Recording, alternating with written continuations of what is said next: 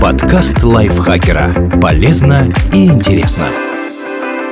Всем привет! Вы слушаете подкаст лайфхакера. Короткие лекции о продуктивности, мотивации, отношениях, здоровье, обо всем, что делает вашу жизнь легче и проще. Меня зовут Михаил Вольных, и сегодня я расскажу вам, как помочь школьнику-гуманитарию справиться с математикой.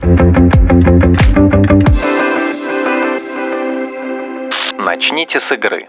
Этот пункт актуален для родителей и младших школьников. Помните, освоить элементарные навыки счета может каждый человек, и неважно, технический у него склад ума или гуманитарный. Ваш ребенок тоже с этим справится. Ну а какие именно навыки будут казаться ребенку элементарными, во многом зависит именно от родителей. Первые вычисления лучше проводить во время игры. Можно считать все, что окружает ребенка во время прогулки или дома. Например, попробуйте вместе определить, сколько у него машинок, кукол или фигурок динозавров. А потом предложите подумать, сколько их будет, если к тем, что уже есть, добавить еще одну игрушку. Как правило, этот этап вообще не вызывает сложностей ни у родителей, ни у ребенка. А значит и следующие ступени он тоже постепенно одолеет. Главное двигаться не спеша, шаг за шагом. Двигаться от элементарных задачек к более сложным, причем находить примеры в окружающем ребенка мире – отличная стратегия для математического старта.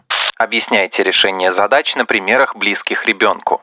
Если навыки счета освоены, может появиться другая проблема. Ребенок читает условия задачи, например, про грибы в лесу, и не видит ничего общего с упражнением про футболистов на тренировке, которые разбирали в классе. Значит, надо помочь ему научиться оперировать абстрактными понятиями. Для этого можно взять задачу и несколько раз переформулировать условия, чтобы речь в ней шла о совсем разных вещах, но все числа оставались неизменными. Например, в упражнении из учебника нужно узнать, сколько птиц останется на дереве, если сначала там было три голубя, потом один улетел, но добавились два воробья. Можно переформулировать задание так. Сколько детей останется в песочнице, если сначала там играли три мальчика, потом один ушел домой обедать, но зато пришли две девочки. А потом сделать героями машинки и динозавров. Или пирожки и конфеты. Числовой пример можно вообще записать лишь один раз и показывать, что он годится для всех вариантов. Ребенок увидит, что разные задачи решаются по одной и той же формуле. Следующий шаг – оставить тех же персонажей, но поменять числа. Так школьник сможет понять, по какому принципу решаются все подобные задачи. Важно, чтобы условия упражнений были интересны ребенку.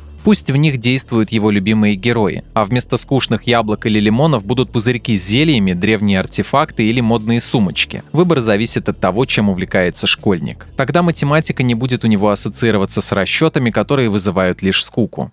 Найдите и разберите вместе тему, с которой началось непонимание.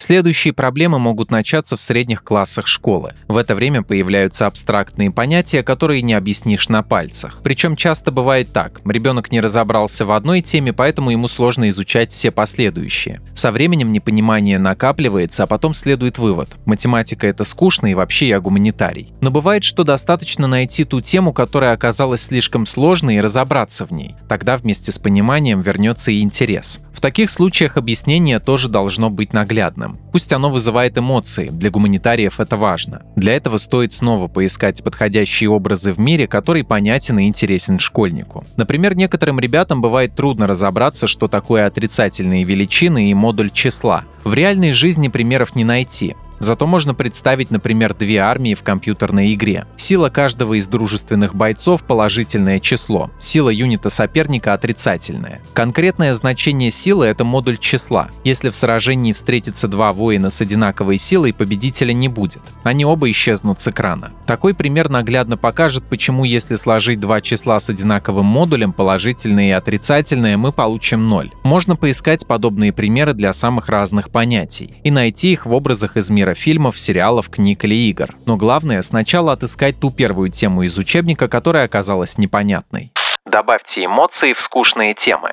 Со временем в программе появляются такие математические понятия, которым сложно найти наглядные аналоги. Например, тригонометрические правила или алгебраические формулы сокращения выражений. В упражнениях с их использованием трудно найти хоть какие-то живые эмоции, зато в них много рутины. И человеку, который привык мыслить яркими образами, то есть классическому гуманитарию, становится скучно. В таком случае стоит поискать связь математических упражнений с реальной жизнью, понять, что еще, кроме хорошей оценки в журнале, они принесут. Например, ученые выяснили, что занятия математикой не только развивают мышление, они помогают поддерживать эмоциональное здоровье, то есть чувствовать себя более устойчивым в сложных ситуациях, меньше ощущать симптомы тревоги и даже депрессии. Чтобы получить такие результаты, придется потрудиться. Так же, как атлету в спортзале, который хочет улучшить спортивные показатели. Поэтому стоит отнестись к математическим упражнениям как к тренировкам. И каждую задачу воспринимать как еще один удар по боксерской груше, подход к турнику, сложная танцевальная па. Или еще один раунд игры, в которой хочется победить. Такое отношение добавит мотивации и эмоций, а опыт решения сложных задач прибавит уверенности в своих силах. Кому-то могут быть не близки спортивные аналогии, зато нравится все, что связано с эстетикой и стилем. Для таких школьников тоже можно найти мотивацию. Сложные алгебраические выражения после долгих преобразований выглядят лаконично и красиво. Поэтому решение любой непростой задачи – процесс превращения громоздкого и не очень понятного объекта в гармоничный и эстетически привлекательный. А значит, результат вычислений точно добавит приятных эмоций тому, кто выполнил эту работу. Можно поискать и другие аналогии, которые близки ученику. Это не всегда простой, но действенный метод. Со временем навык мыслить абстрактными понятиями укрепится, и математические задачи уже не будут вызывать такого сильного отторжения. Ну а развитое логическое мышление наверняка поможет в самых разных жизненных ситуациях.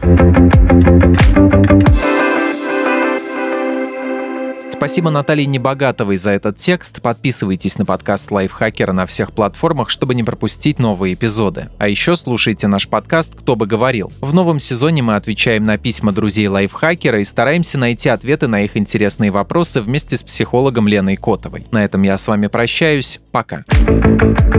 Подкаст Лайфхакера. Полезно и интересно.